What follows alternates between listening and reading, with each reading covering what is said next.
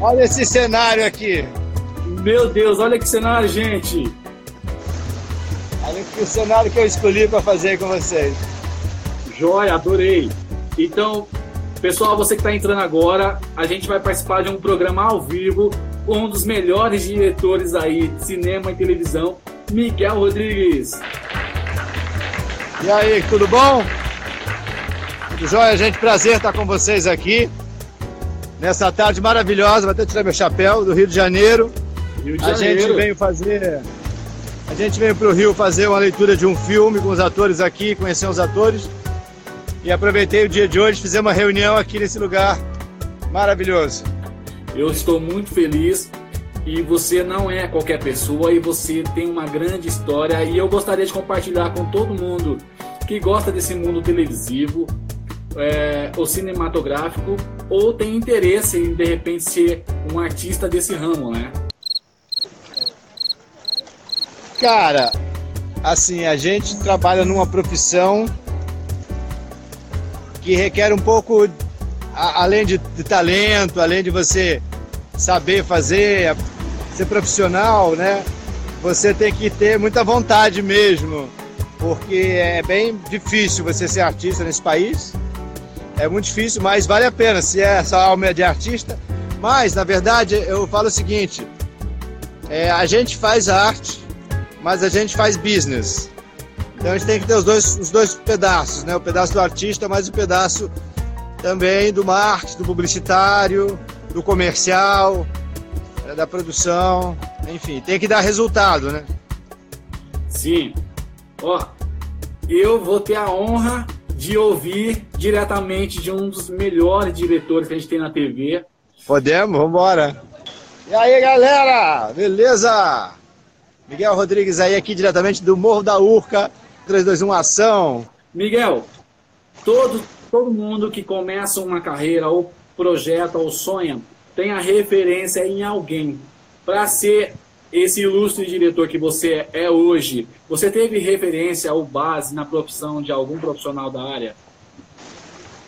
Cara, tem um diretor que eu, eu trabalhei muitos anos, que foi o Wolf Maia, né, que é uma grande referência, um cara talentoso, inteligente, que me ensinou muita coisa. É, enfim, bastante do que eu, do que eu aprendi, do que eu trabalhei, deu as oportunidades. É um cara que sabe fazer muito bem, é uma grande referência. No cinema, também trabalhei com o Fábio Barreto, que para mim foi uma referência muito bacana.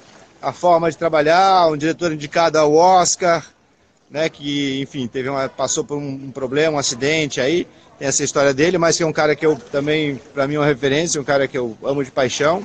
E as referências internacionais, cara, que eu, que eu gosto muito é Las Von Trier, que é um diretor que me inspira muito, gosto do jeito que ele trabalha, a narrativa, a câmera, a história. Tarantino, David Lynch, David Finch. Ah, tem um monte aí, a gente tá sempre, Luciano Visconde, a gente tá sempre aprendendo, a cada, a cada diretor novo que a gente vê, a cada filme que a gente vê, a gente aprende alguma coisa, né? Uma estética nova, um novo detalhe, uma nova forma de contar essa história. A história às vezes é contada de tantas formas, a mesma história. Então, essa coisa de criatividade, ser tentar ser criativo, né? Ser diferente. E ser qual é o seu público, né? Depende muito também do seu olhar primeiro para quem você vai falar, com quem você vai falar. Então, para você colocar num projeto.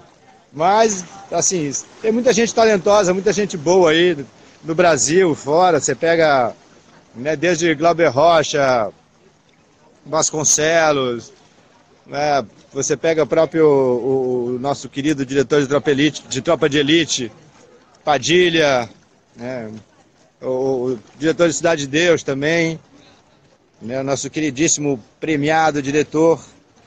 Tem muita gente boa no mercado brasileiro aí, cara, muita gente talentosa, a gente está cheio de talentos.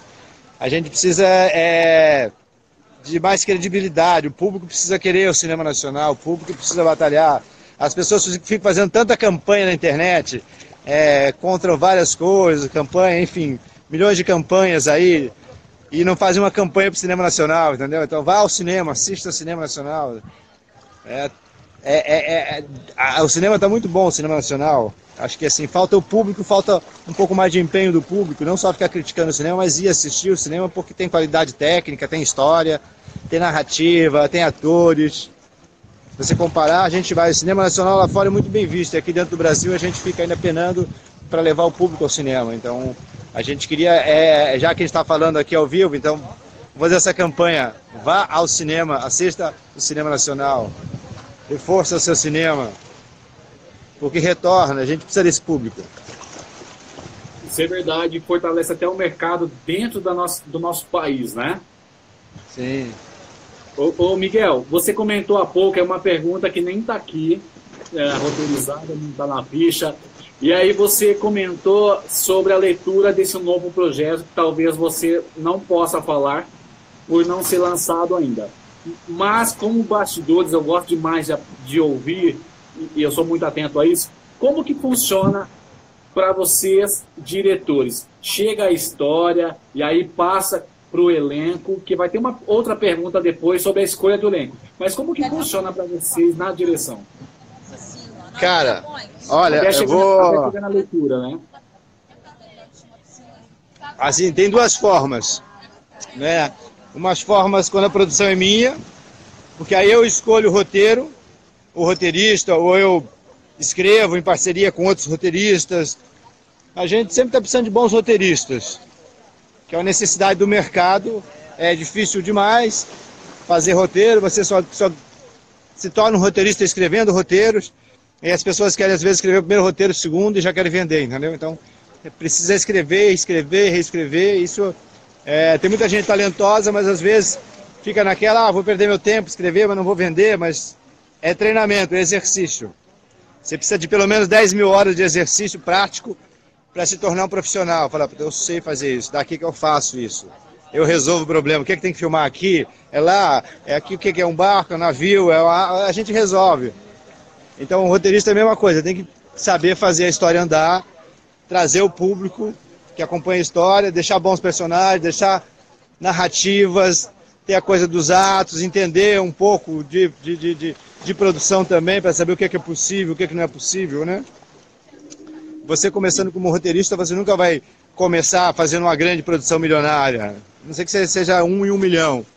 Então você vai começar a fazer pequenas produções. Então escreva coisas que possam ser filmadas, possam ser feitas. E aí quando você estiver lá em cima, você vai escrever essas coisas que você queria antes. Então deixa para depois. Aí a minha carreira foi sempre assim. Eu comecei fazendo curta-metragem, comecei fazendo oficina de cinema, dando aula, Comecei aos poucos aí fazendo assistência de direção, conhecendo o trabalho dos diretores, aí depois diretor assistente, depois diretor, produtor. E agora eu estou como criador, produtor e diretor nesse projeto aí que a gente vai falar depois. Depois a gente vai falar sobre ele. Beleza. É um projeto muito legal que a gente está começando ele. Hoje é praticamente assim um primeiro dia essa semana de start, né? Demos uhum. um start. E olha só, antes de ser diretor, você comentou agora que já foi é, assistente de direção. E quais as responsabilidades de cada um?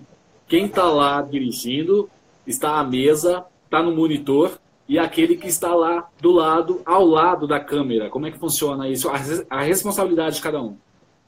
Cara, o assistente de direção, ele é meio Matrix, sabe? ele está em todos os lados ao mesmo tempo.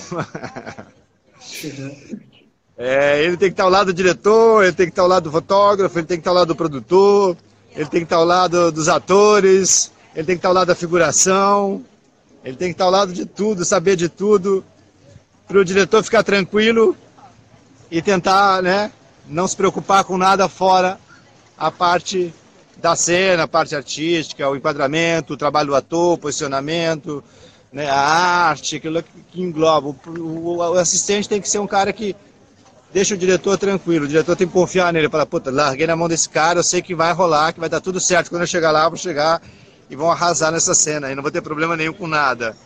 Porque ele já resolveu tudo. E resumindo, seria os olhos de vocês, né? Oi? Resumindo, seria, resumindo, seria os olhos de vocês, né? É, ele é tipo um quatro olhos, entendeu? Ele enxerga na frente, enxerga atrás. Ele é conectado, ele é organizado, ele é objetivo, ele é rápido. ele não deixa o diretor errar, entendeu? Se ele acha que o diretor vai errar, ele dá um palpite na hora certa, sabe? Ele está ligado em tudo, conectado em tudo, o que, que vai acontecer depois, depois e depois, para onde é que a gente vai, qual é o próximo roteiro. É, é foda, é uma, é, uma, é profissão pica, assim, cara, de fuder. Mano. E aí você é. quer começar a criar, né? Você quer começar a dirigir, mas você é o assistente, então você deixa o diretor dirigir, você acha que tem ideias ótimas, melhor que a do diretor, inclusive. Sempre. Ó, esta frase é, é uma realidade, tipo, é uma pergunta, tá? Se a cena der certo, a, a competência é do diretor. Se der errado, a culpa é do assistente. O que, que você acha disso? Bota aí, tô ao vivo aqui. É, eu tô ao vivo aqui, ó, meu pessoal que tá no filme já aí, ó. A equipe do filme já no começo aí, já de reunião. Todo mundo conectado. Então, é, se a cena der certo, a culpa é do diretor. Se a cena der errado, a culpa é do assistente. Vocês que estão em casa, não troquem de canal. Porcaria por porcaria, é, fiquem aqui. Vamos falar sobre cinema. Você tem alguns, muitos curtas, né? É... Muito. Serve para mim. Serve para mim, por favor, no papo. Pode perguntar, pode perguntar, desculpa. Não, não tem problema. É nada combinado mesmo.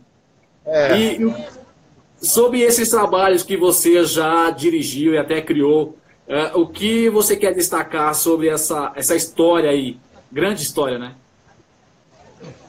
Cara, nos trabalhos que eu dirigi, eu fiz, eu fiz mais de 15 curtas antes de entrar para a TV Globo, como assistente em Kubanacan.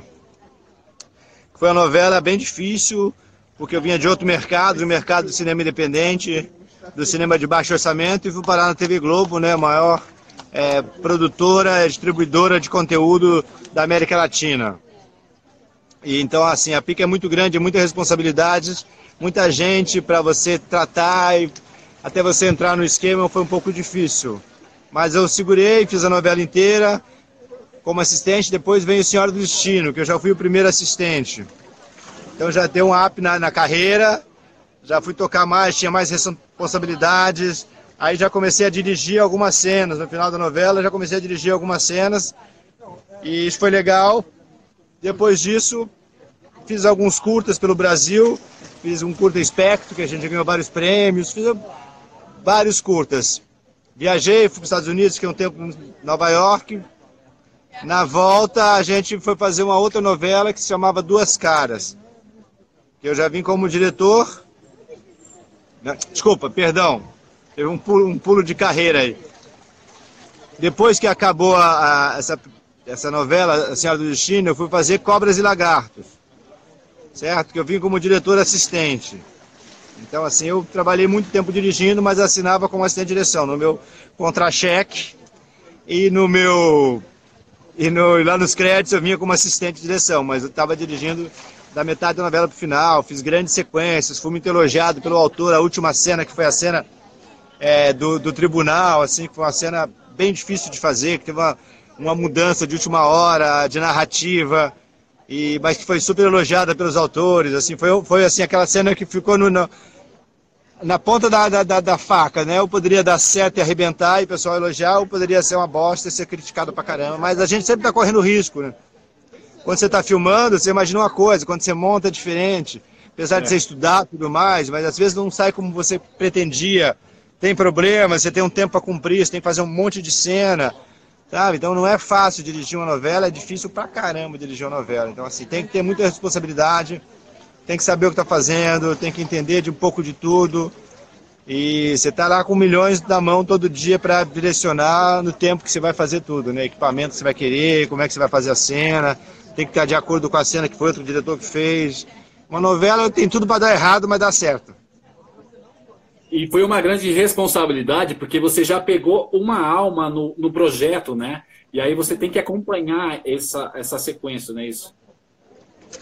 É, quando chegam novelas, a gente recebe uma bíblia do autor, que escreve páginas e páginas falando sobre o tom da novela, narrativa, o que ele acha da novela. Depois a gente trabalha isso num outro formato, de tirar do papel e colocar isso no formato de vídeo, de produção, audiovisual, né? E aí você junta um pouco de tudo. Isso é, é difícil, porque você pode errar. Se você errar no começo da novela, cara, o público, você perde o público, já era para você pegar o público de novo. Então, assim, tem que acertar em todos os detalhes. Da começo da novela, primeiro capítulo é muito importante, que tudo esteja muito bom, muito acertado, que o público entenda a história, que o público queira ver a história.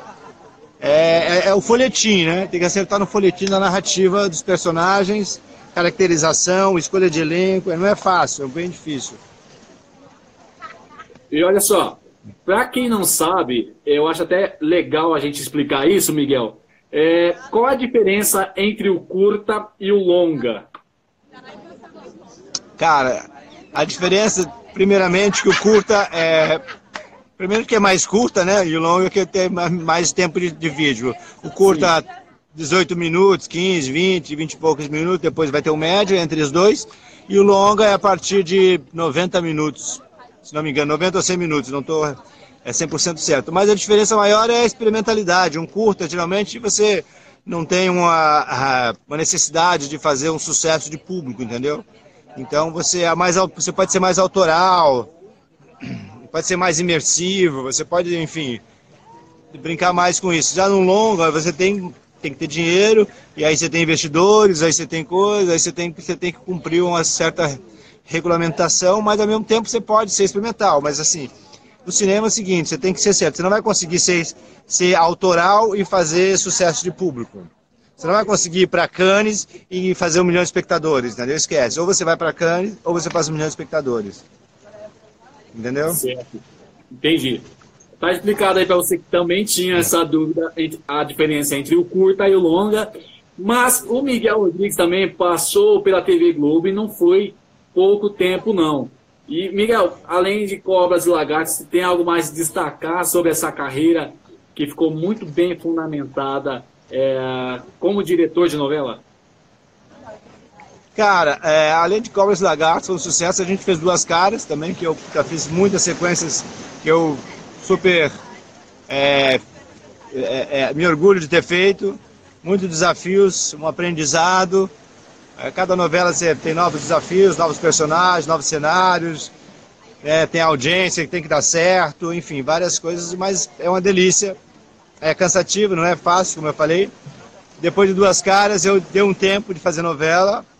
Eu falei, ah, não quero mais fazer novela, estou um pouco cansado, porque é muito cansativo, a gente desgasta, né? você como ser humano. É, você, novela é o seguinte, você... A outra novela vai ser igual ao que eu fiz anterior, sacou? porque Sim. o formato é o mesmo, não muda. Então eu falei, ah, eu quero dar um tempo de novela, quero fazer uma série. Aí pintou uma série chamada Na Forma da Lei, que é a convite do Wolf Maia também. É, a gente fez essa série junto com o Emerson Muselli, que é outro diretor. A gente foi indicado ao M, com a série também, que foi uma série que é de baixo orçamento para a TV Globo, que a gente tinha.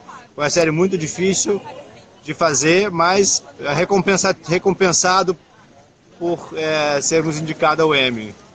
Uma das poucas séries brasileiras de, de, de ação indicada ao Emmy. Né? Ó, então vamos agora de participação, Miguel. E tem uma pergunta aqui. Ele que é diretor da novela, é uma das.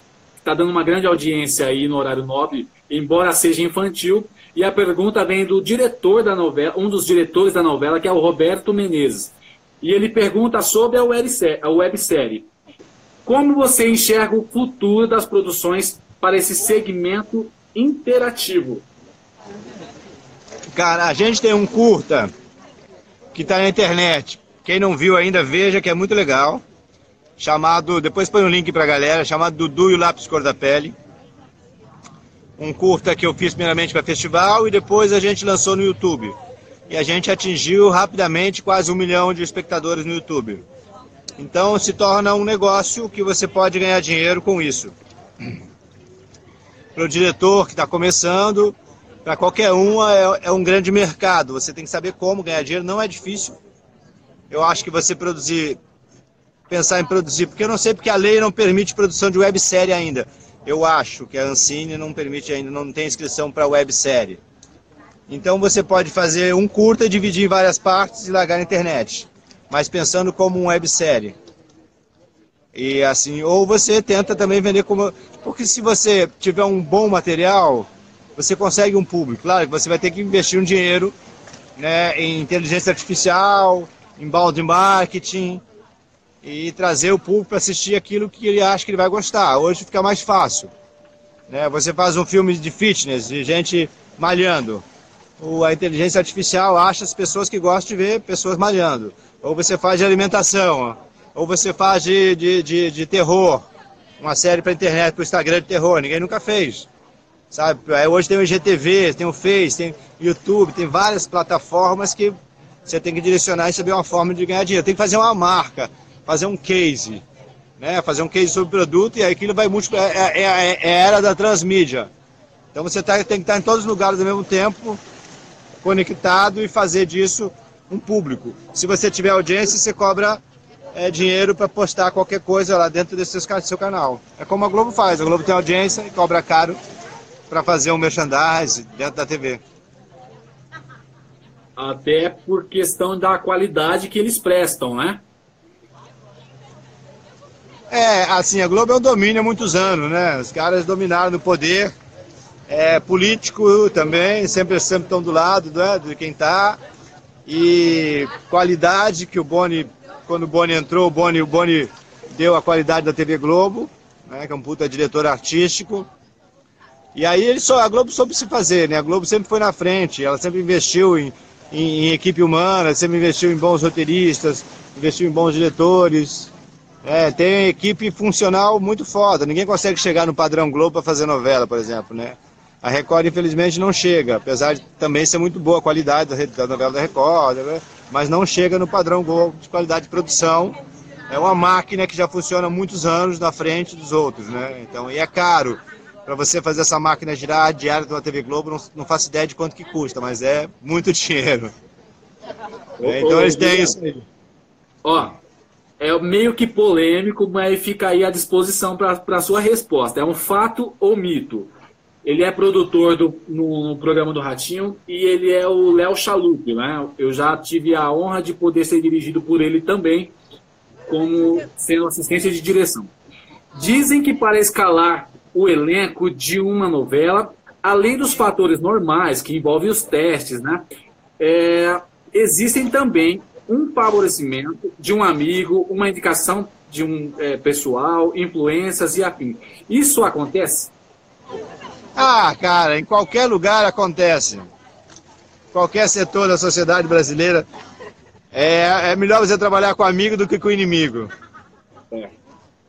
Quem conhece. Se você tem dois atores que você acha que são mais ou menos o mesmo, o mesmo porte assim, de atuação, estão no mesmo patamar, os dois são meio conhecidos, para você tem um que é seu amigo e o outro cara que você não gosta muito, ou nem sabe dele, mas enfim, não tem relação com ele, você vai escolher seu amigo, natural.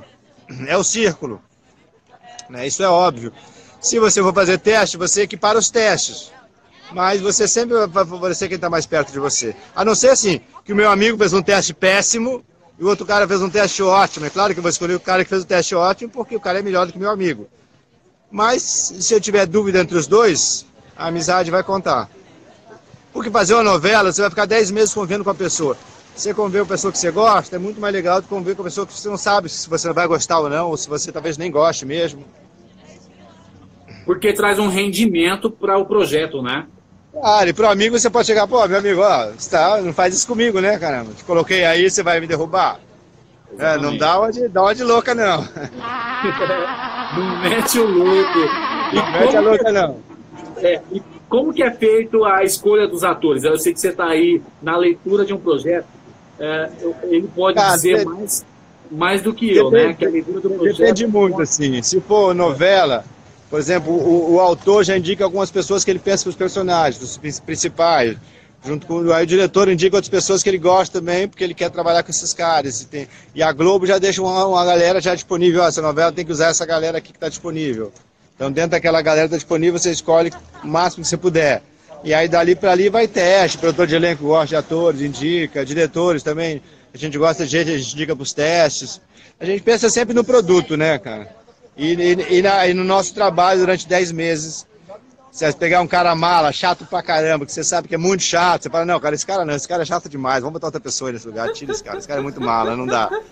É, você vai ficar aguentando um mala 10 meses? Tá louco, né? Ninguém merece. Exatamente. Não está aqui também a pergunta e eu também não quero fazer é, aqueles que, que cuidam da vida dos artistas, né? Mas já teve algum artista que deu trabalho? Cara, artista dá trabalho. Eu sou rica! Porque eles são artistas, né? Artista é. tem jeito. Um pouco, todo mundo é. tem um pouco de ego, vaidade.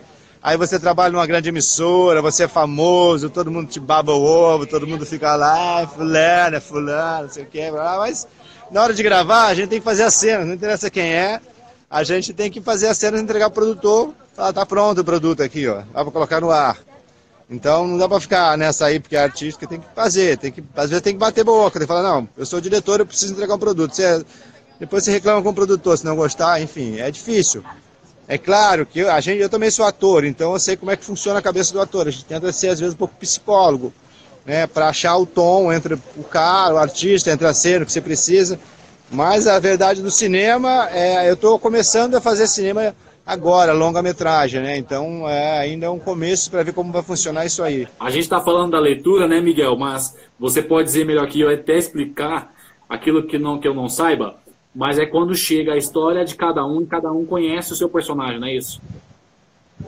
Ah, sim, mas além de conhecer o que está escrito, vão, o ator tem que pesquisar mais, ele tem que buscar, ele tem que se entranhar na vida do personagem, tem que descobrir o que o personagem realmente gosta, ele tem que se vestir, ele tem que sair com o personagem para a rua, ele tem que fazer teste, entendeu? Assim, o ator tem que ser meio doido, senão o cara ficar só na hora de fazer o filme, o personagem não vai estar tá conectado com ele, ele precisa desse tempo de conexão entre ele e o personagem. Ela ficou bem na frente da minha luz aqui, ó. Aí, sai da. Tem que sair. Pera um pouquinho. Um, um, exemplo disso é, de repente, o meu personagem é um médico, então eu vou ter que me aprofundar sobre as situações e, e formatos do é, médico, não é isso? É, mas é meio que é o básico, né? De um laboratório que geralmente a Globo dá para a pessoa. Mas assim, como é que esse médico é, como é que ele vive, que bairro que ele vive, como é que ele anda, como é que ele, ele se veste, quais são os chiques, qual é o aniversário dele, qual é todas as histórias desse médico estão por trás desse personagem, do que está escrito ali. Então é um, um é um trabalho profundo para fazer um bom personagem. Tem que conhecer realmente as características desse personagem. E é para você estar tá nele sempre, sacou? Você botou, botou o figurino, você vira outra pessoa, você muda. Mas de verdade, não fake, entendeu? Tem que ser real. Exatamente. E já aconteceu alguma uh, situação nada combinada no set de gravação? Uma coisa que você falava, Caramba, tipo, aconteceu isso e no final deu certo. Desculpa, perdão, repete, obrigado. Já aconteceu uma situação nada combinada, aonde não estava roteirizada, e aí no final deu certo? Cara, acontece muito improviso, mas assim, é, é geralmente a gente pensa antes no, no, próprio improviso que vai acontecer. Às vezes rola uma coisa ou outra, novela, não muito, mas eu gosto muito disso. Nos meus projetos, pessoais, eu uso um pouco mais esse improviso para trabalhar com ator. Eu quero fazer um filme só em cima de improviso. A gente fez um filme, um curta aí só em cima de improviso, com um grupo de estudos, foi bem legal. Acho que improviso ajuda na hora. Ô, ô Miguel, não é um teste, mas é uma brincadeira. Você tá afim de brincar não? Vambora. É um famoso trava-línguas que a gente tem no canal aqui. Provavelmente o Alessandro vai voltar e vai brincar também. o Lobianco. E o texto é o seguinte: você, ah. a, metade você deve, a metade você deve conhecer, que é o rato roeu a roupa do rei de Roma e a rainha de raiva roeu o resto. Ah, a metade eu conheço. Isso, aí é difícil. Aí você me pegou. O rato roeu a roupa do rei de Roma e a rainha com raiva roeu o resto. De raiva roeu o resto, três vezes ah, rapidinho. Ah, de raiva. De raiva roeu o resto. De Isso. raiva roeu o resto. Raiva roeu o resto. Porque eu sei que os diretores eles fazem isso. Um S que falta, eles vai lá, volta, volta, volta. Coitado dos figurantes. Isso é verdade, não é fácil não. Fazer televisão é foda, cara. Mas é, é gostoso. No final, quando você acaba a filmagem, todo mundo aplaude. Exatamente. Essa madrugada eu passei por isso, uma gravação da O2 Filmes aí, um frio desgraçado, cara, você não tem noção. É então é, o rato ruiu a roupa de rei de Roma e a rainha de raiva ruiu o resto, três vezes rapidinho. O rato roeu a roupa do rei de Roma e a rainha de raiva roeu o resto. O rato roeu a roupa do rei de Roma e a rainha de raiva roeu o resto. O rato roeu a roupa do rei de Roma e a rainha de raiva roeu o resto. Ah, parabéns! e agora, a última pra gente encerrar é uma que eu mesmo inventei, que a Xuxa tá se achando que é a Sasha. Três vezes rapidinho. E a Xuxa tá se achando que é a Sasha? Como é que é? A Xuxa tá se achando que é a Sasha. A Xuxa tá se achando que é a Sasha. A, Xuxa tá se achando que é a Sasha. Essa é difícil, hein? Teve uma falha aí, Essa... volta. Volta a cena. A Xuxa, a Xuxa tá se achando que a, a Xuxa tá se achando que é a Chassa. Porra, essa é mais difícil. Esse teu evento foi pegadinha, pegadinha, né? Essa é a intenção e essa foi a participação do nosso incrível diretor, Miguel Rodrigues. Aê, palmas para ele. Olha que vista, Olha, gente. gente. Maravilhoso. Olha isso, gente. Olha que lindo. Real now. Valeu, tchau, tchau. Miguel, obrigado, viu, pela participação e até mais. Até mais. Fui. Tchau. Foi cena. E aí foi cena, gente. Muito obrigado aí pela participação aí do Nada Combinado com uh, Miguel Rodrigues, que é um dos melhores diretores que a gente tem agora, está envolvido no longa-metragem em primeira mão para vocês. Eu também não sabia. É... E é isso que acontece, gente. O Nada Combinado, muitas vezes a situação numa gravação é roteirizada assim, mas tem os improvisos, os improvisos que muitas vezes é, transformam em sucesso. E, e, é isso que acontece. Muito obrigado, gente, por participar desse programa Nada Combinado. Você que está ao vivo, você que está entrando depois. E depois você vai ver editadinho no canal. Tá bom, gente? Muito obrigado aí por esse programa Nada Combinado. Tchau, fui. Acompanhe a gente no Instagram, Nada Combinado TV e Ademir Dutra Real.